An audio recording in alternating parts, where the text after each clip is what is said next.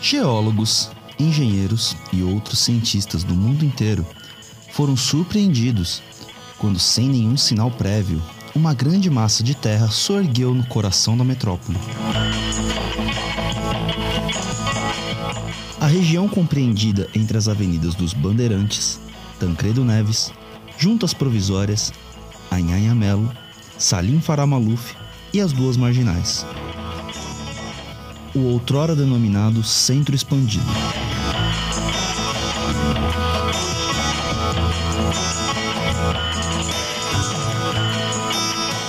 De um dia para o outro, formou-se um enorme paredão de rocha vulcânica que elevou a região a uma altitude de aproximadamente 7.500 metros em relação ao nível anterior do solo, o que transformou o prédio do Banespa no sexto pico mais alto do mundo.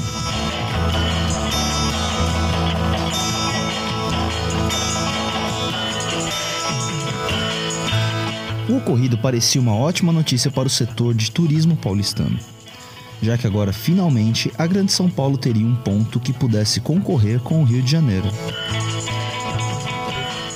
No entanto, o isolamento entre a rica e pujante região central e as áreas periféricas tem trazido mudanças na dinâmica e na relação entre os habitantes do que se convencionou chamar de Ladeirão do Dória e o resto da região metropolitana.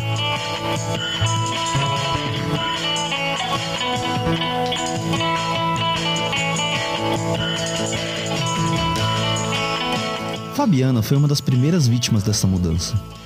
Ela acordou um dia e se deparou com a louça da noite anterior ainda na pia e sem seu café da manhã, que já encontrava posto à mesa todos os dias.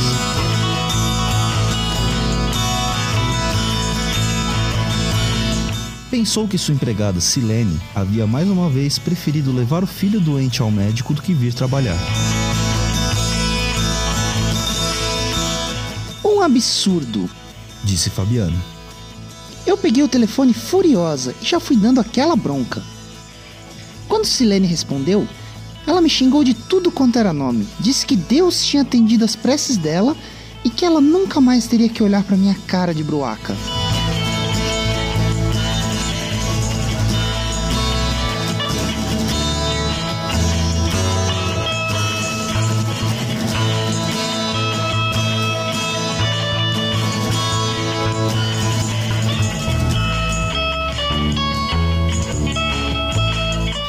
Mas não é só na própria casa que a sociedade paulistana sente os efeitos do isolamento da região. Sérgio é dono de um restaurante numa rua próxima a Faria Lima e viu de uma hora para outra seu movimento praticamente desaparecer. Ah, quando dava meio-dia, isso aqui lotava. Toda mesa tinha um engravatado ou um crachá de engravatado.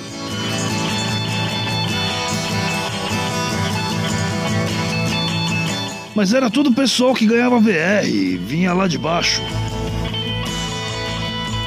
O pessoal que ainda tá aqui só quer saber de comer no fazano e pagar tudo no cartão de crédito.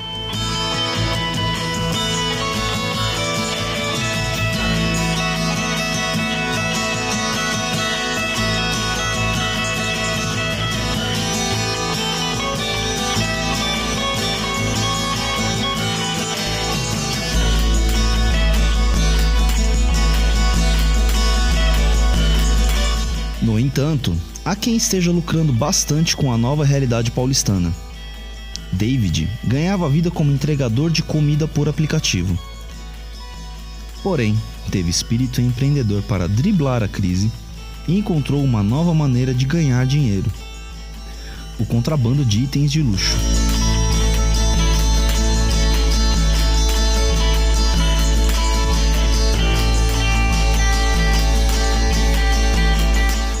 Mano, o negócio aqui é o seguinte. Vendo essa cordinha aqui, ó? Imagina que chega aqui pra mim um pedido de hidratante Mary Kay. Eu escrevo o pedido no papelzinho e aí eu desço ele pela cordinha num cesto. Aí meu amigo Jonas lá embaixo pega e manda pra mim pelo cestinho.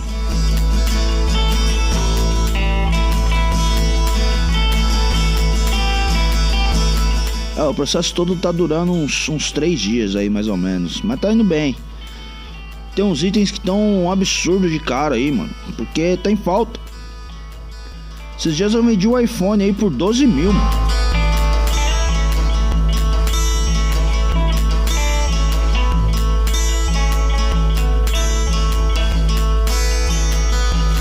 Mas a empolgação de David e Jonas não é unanimidade entre os habitantes da Cidade Baixa.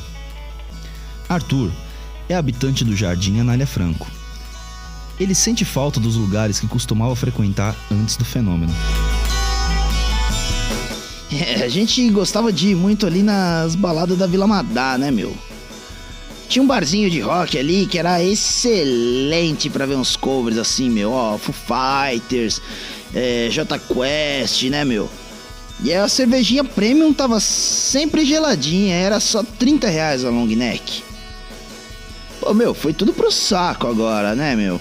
Pô, eu tô tendo que cestar em São Caetano agora, bicho. Puta saco, meu.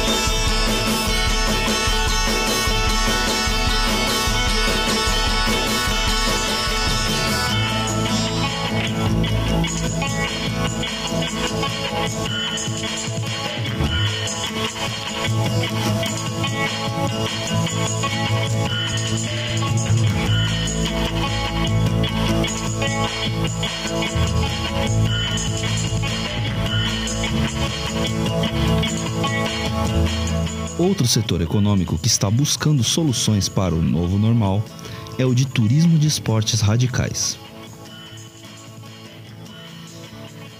Álvaro é empresário, mas já se aventurou ao redor do mundo praticando as mais variadas modalidades e aposta no paraquedismo para lucrar.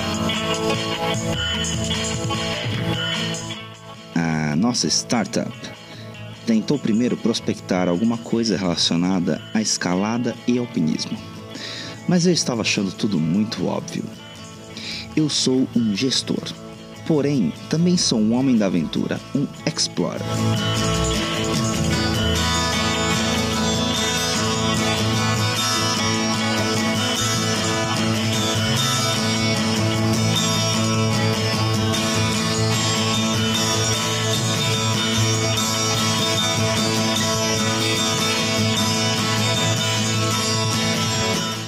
Precisava de algo que fosse realmente inovador, groundbreaking.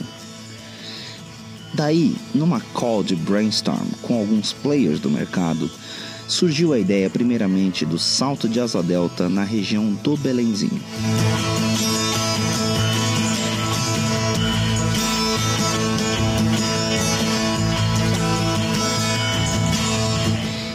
Estávamos fazendo um beta teste para ver se poderíamos investir numa rota aérea até o Rio de Janeiro. Mas, infelizmente, o nosso piloto de testes teve seu corpo encontrado apenas na região de Pindamonhangaba.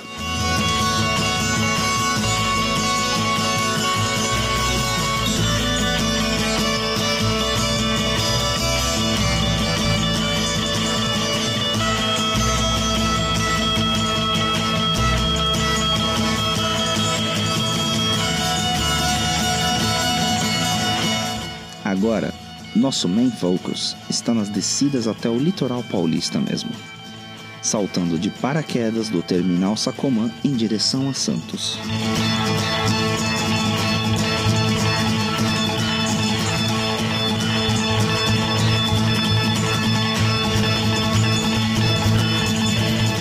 Estamos tendo resultados bem satisfatórios e já estamos chegando quase à divisa de São Bernardo e Cubatão mas estamos tendo problemas com o retorno do nosso equipamento, que raramente é recuperado inteiro depois do resgate do corpo do paraquedista.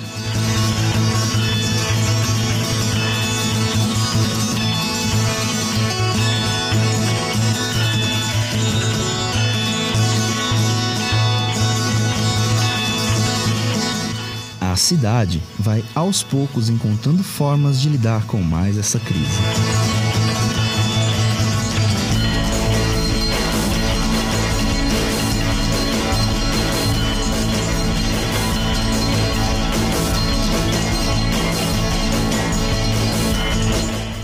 Índice de congestionamento hoje é de 19.832 km. Previsão de neblina e chuva em toda a subida da montanha. Trânsito bom para quem desce até a cota 2.500 metros, onde há um caminhão quebrado no acostamento.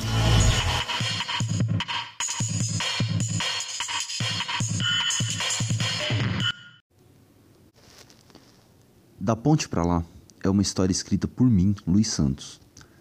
Eu também compus e executei a trilha sonora, editei e produzi esse episódio. Outros Contos é um podcast da Precário Produções.